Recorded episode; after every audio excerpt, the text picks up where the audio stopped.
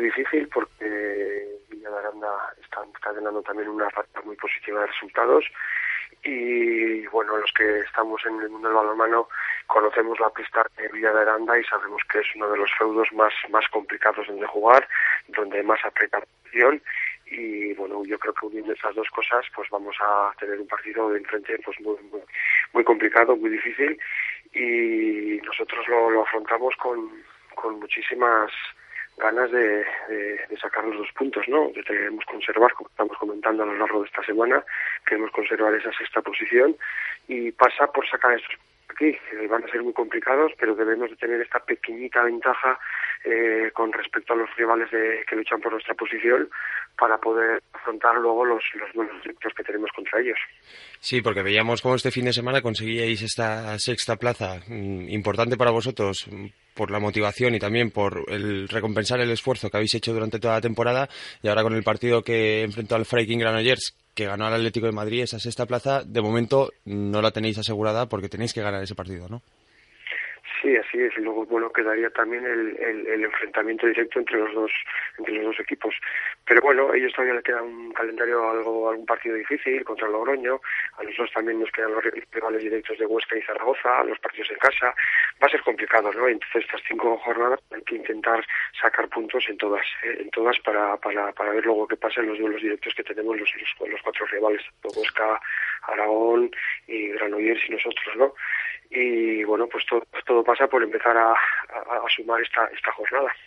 Como mister, ¿de qué manera planteas el partido entre el Villa Aranda? ¿Cuáles son los puntos fuertes del equipo y qué es lo que hay que intentar evitar?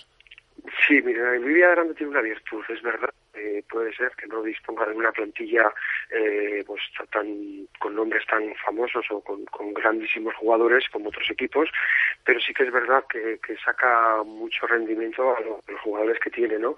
Ellos tienen un estilo muy claro de juego y pocas veces se sale del guion. Eh, por supuesto, seguir ese guion, hay veces que da resultados positivos, otras no, no le da tanto resultado positivo, pero la virtud es que no se salen del guion y, todo esto pues apoya por una grandísima afición, ¿no? Los puntos fuertes yo creo que son en defensa, una defensa muy, muy agresiva, con muchísima anticipación, que te hacen crear muchas dudas. Es verdad que, que esta, este tipo de defensa en casa con su público y con, la presión que ejercen eh, la dominan la dominan muy bien. Y luego fuera de, en ataque perdón en ataque pues eh, todo pasa para el, ritmo no tienen un cambio de ritmo total así como la defensa es una una esfuerzo físico y de entrega. los ataques suelen ser muy, muy, muy pausados, unos ataques muy, muy largos y yo creo que esta sería una de las claves, ¿no? El tener esa paciencia, eh, el saber que ellos eh, dominan esta fase de juego, esa circulación de balón con unas posesiones muy largas, todo dominado por su central Diego Camino y bueno, pues vamos a tener que tener esa eh, sobreponernos mentalmente a esa, esa presión ambiental y sobreponernos mentalmente a esa paciencia de sus ataques tan largos. A estas alturas de la temporada, em, con los objetivos principales conseguidos, quizás se te plantea un poco un dilema de si seguir manteniendo esa competitividad, apostando por los jugadores titulares de siempre y, bueno, intentar sacar siempre lo máximo, el máximo número de puntos, o eh, apostar por los jugadores que quizás no han tenido tantas oportunidades esta temporada como pasó en el anterior partido, que algunos de ellos vimos como claramente respondían ¿no? a, esa, a, a esa llamada del entrenador.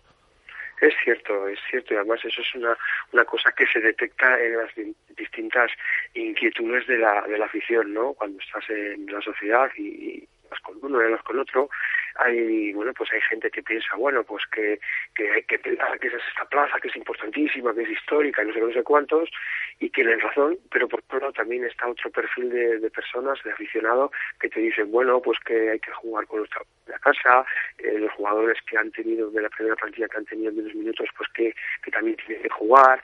Entonces eh, las dos las dos eh, los dos argumentos son tremendamente ¿no? y ahí estamos en esa dualidad por eso yo comento que hay que tener un poco de equilibrio entre las dos cosas. Por un lado, eh, eh, ir haciendo los jugadores y, y por otro lado, mantener esa plaza que, plaza que a todos nos hace muchísima ilusión.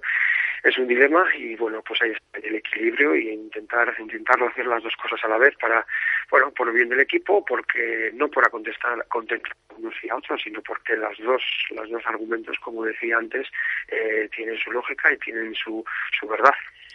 ¿Tenemos ya un poco clara cuál va a ser la convocatoria de cara al partido? ¿Con qué jugadores vas a poder contar? ¿Ha habido que lamentar alguna baja durante esta semana?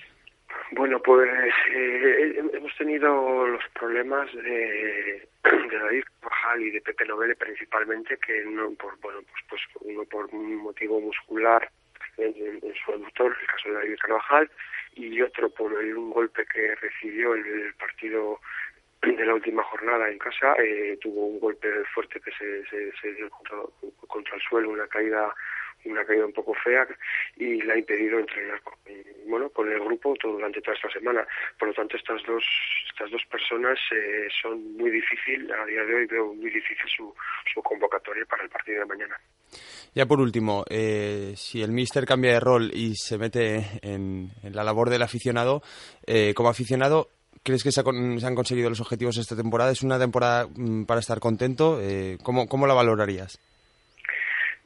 Eh, siempre hay que valorar lo que se ha hecho y lo podemos valorar lo que queda por hacer eh, los partidos que quedan por disfrutar y son suficientes estos poquitos partidos para cambiar el criterio de todo lo anterior la temporada.